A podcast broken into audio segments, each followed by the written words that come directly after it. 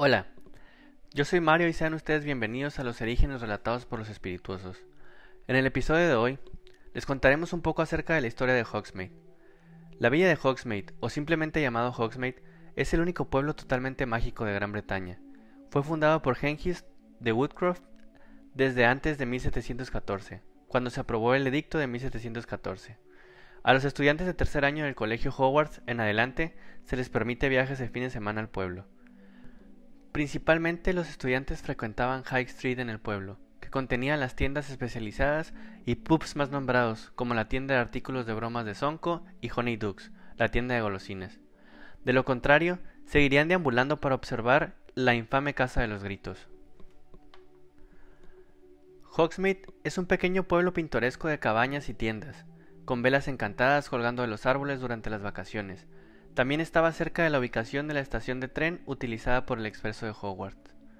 Entre los establecimientos podemos encontrar, por ejemplo, a Cabeza de Puerco. Está situada debajo de la calle principal pasando Sonco y la oficina de correos. Tiene un descuidado letrero con el dibujo de una cabeza de un puerco cortada y sangrando. Dentro hay una sola habitación, pequeña, sucia y lúgubre, con intenso olor a cabras. Las ventanas apenas dejan pasar la luz por la mugre que se ha acumulado en sus cristales y el local se ilumina con velas colocadas en las mesas. El suelo tiene acumulada la roña de muchísimos años. El tabernero es el hermano de Albus Dumbledore, Aberford Dumbledore, un anciano de aspecto gruñón, con barba y mata de largo cabello gris, alto y delgado.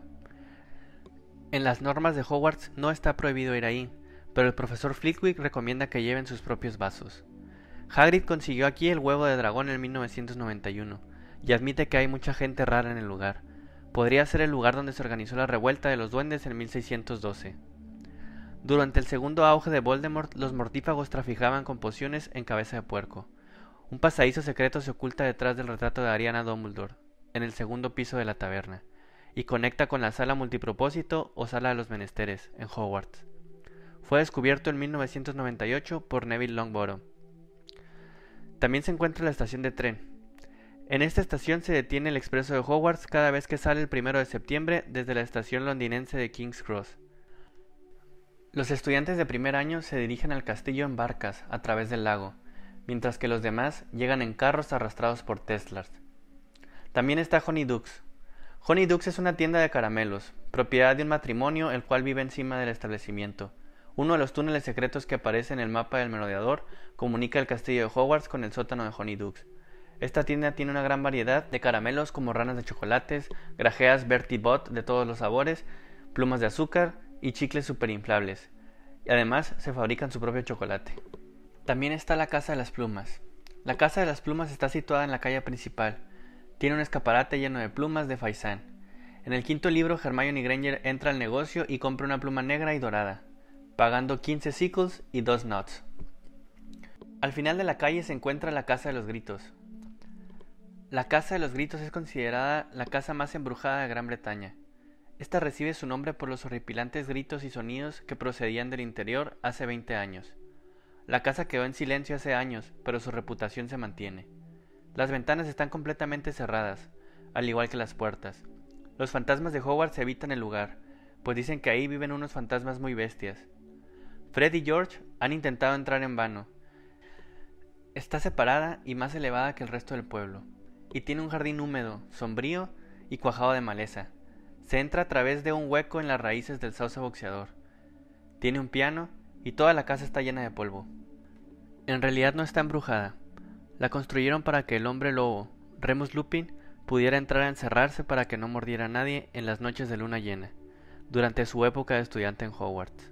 Mientras permanecía en el alumnado, Lupin usaba la Casa de los Gritos solo, y a partir de su quinto año, con los animagos James Potter, un ciervo, Peter Pettigrew, una rata, y Sirius Black, un perro negro. En la Casa de los Gritos, también Lord Voldemort mató a Severus Snape pensando que la varita de Sauco le pertenecía a este último. En Hogsmeade también se encuentran las Tres Escobas.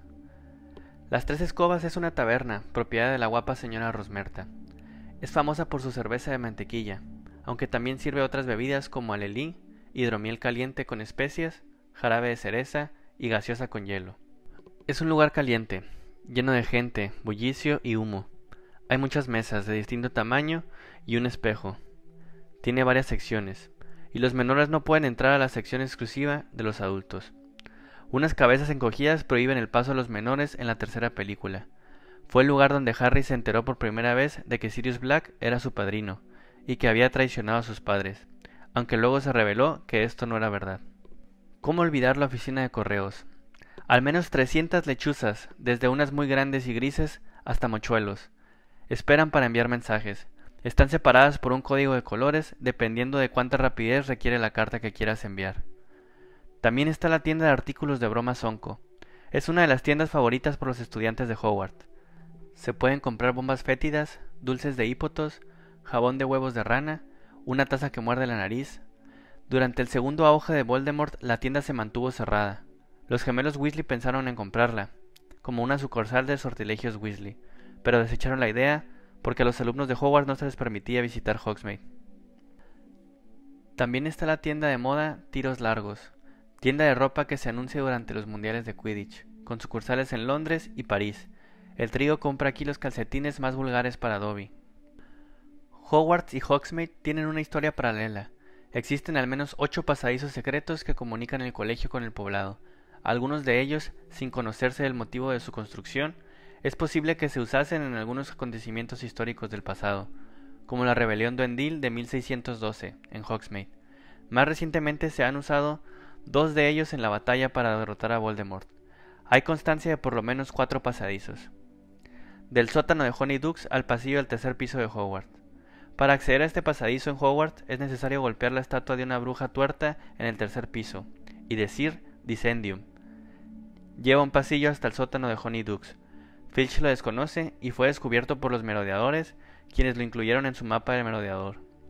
Fred y George, después Harry también lo han usado. De la Casa de los Gritos al Sauce Boxeador. El pasadizo fue construido al llegar Remus Lupin a Hogwarts en 1971, como prevención a su licantropía. Se accede pulsando un punto exacto del sauce que se detiene y permite el paso de un corredor hasta la Casa de los Gritos el pasadizo de cabeza de puerco a la sala de los menesteres. Este pasadizo secreto fue abierto en 1997 para permitir el paso a los estudiantes de Hogwarts sublevados hasta un lugar con comida. Se accede a través del retrato de Ariana Dumbledore en el segundo piso de la taberna de cabeza de puerco y lleva hasta la sala de los menesteres. Pasadizo detrás del espejo del cuarto piso, usado por Freddy George y en alguna ocasión por los merodeadores, fue útil hasta que quedó sepultado en invierno de 1992. Lo demás, amigos míos, es historia. No olviden suscribirse y activar la campana de notificaciones para que se enteren en cuanto subamos más contenido que sea de su agrado. Hasta luego.